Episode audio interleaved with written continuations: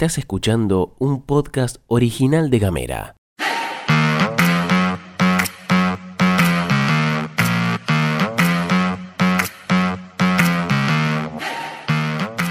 Hoy es viernes 14 de abril, mi nombre es Gastón Lodos, no soy una inteligencia artificial y tengo varias cosas para contarte. Bienvenidas y bienvenidos a la pastilla de Gamera. En casa, En Ushuaia. en camino, En Tolwyn. en tu celu, En Río Grande. en 7 En minutos. toda la Argentina. Estas son las noticias para arrancar la jornada.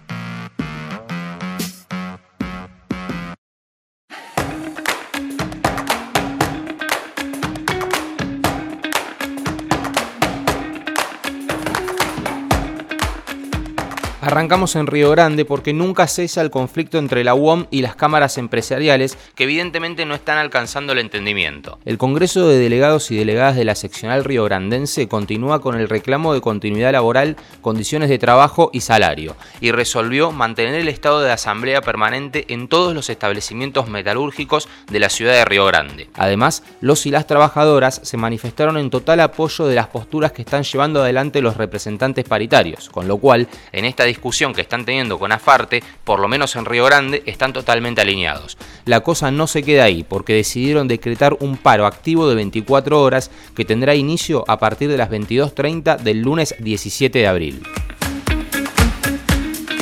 Y vamos para Tolwyn, porque hay un proyecto que está en marcha en la ciudad y es el de tomar el establecimiento donde funcionó la dulcera Dulce Sueño, ubicada en la cabecera del lago Faniano, hoy abandonada, y convertirla en una confitería como atracción turística. En ese orden se llevó adelante el llamado a licitación para la confitería y quien habló en aire libre fue el secretario de Turismo y Producción de esa ciudad, Ángelo Faniani, y afirmó que buscan poner en valor este lugar, en sus palabras, icónico en la cabecera del Faniano. Para el funcionario se trata de un sitio que hoy se pone en valor con el asfalto de la ruta provincial número 1, agregando que en ese espacio lo que se pretende es otorgar una oferta más en materia gastronómica a los residentes, como así también a los visitantes. Entendemos que es un punto de gran afluencia de turistas durante todo el año, así que con esto bueno, estaríamos brindando nuevamente un servicio más y, bueno, claramente eh, la intención es poder eh, empezar a, fortalecer ¿no? todo lo que son las prestaciones turísticas en nuestras ciudades.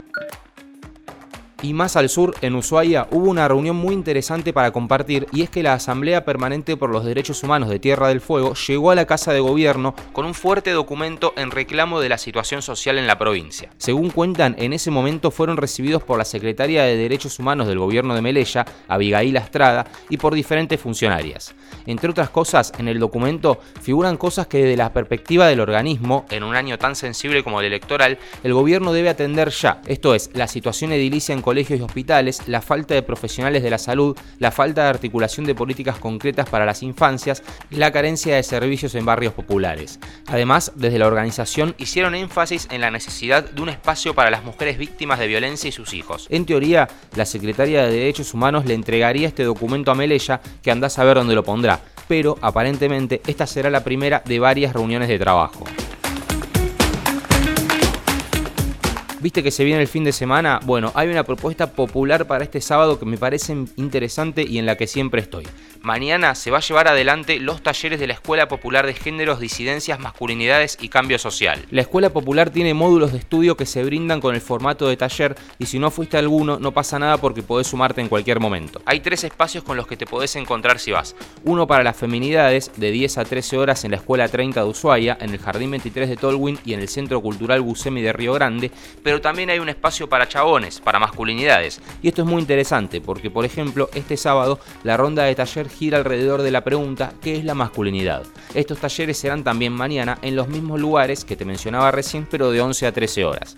El tercer espacio es un taller para infancias, porque si tenés ganas de ir y no tenés con quién dejar al peque, podés llevarlo. Y le damos paso al minuto deportivo en la pastilla de gamera de la mano de Cime Gutiérrez. ¿Cómo están? ¿Cómo les va?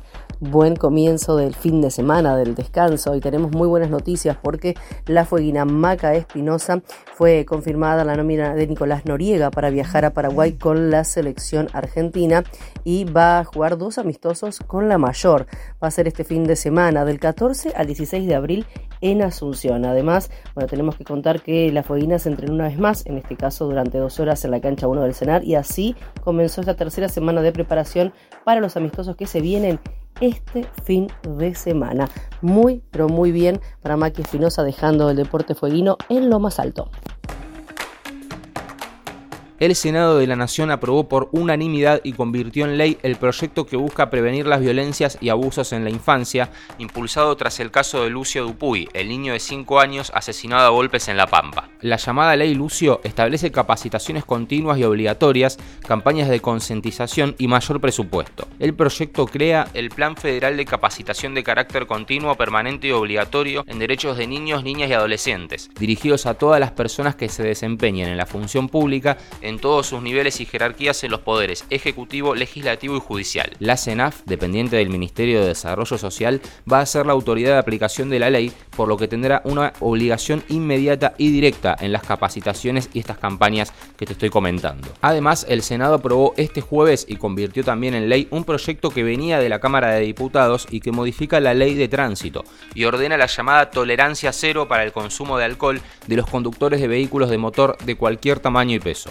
Actual ley de tránsito, la 24.449, establece para cualquier tipo de vehículo una tolerancia de 0,5 gramos de alcohol por litro en sangre y para motos de 0,2 gramos. La tolerancia cero con el alcohol ya se implementa en 7 provincias de la Argentina, una de ellas es Tierra del Fuego desde el año 2021. Estamos conectados y conectadas. Escribinos al 2901 50 29 90. Llegamos al final de la pastilla de Gamera. Te deseamos que tengas un excelente fin de semana. Recordá que hoy desde las 18 horas vamos a estar streameando con Punto Sur. Fíjate ahí en arroba Punto Sur el streaming de Gamera en la plataforma de Gelatina. Vamos a hablar de política. Es el día del bartender, así que va a venir un bartender a hacer unos traguitos y vamos a compartir ahí algunos métodos y formas de preparación desde lo más tranqui hasta si te gusta algo un poquito más fuertito. Vamos a contar algunas historias, anécdotas, vamos a jugar y todo lo que vaya surgiendo en el vivo. Obviamente que queremos que nos acompañes porque este es un espacio de todos. Hay que copar ese chat y podés sumarte entonces en YouTube y en Twitch desde las 18 horas. Más tarde vamos a mandar un mensajito informativo al respecto.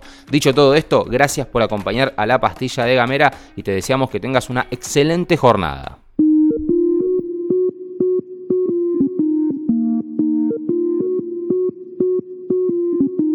Estás escuchando un podcast original de Gamera.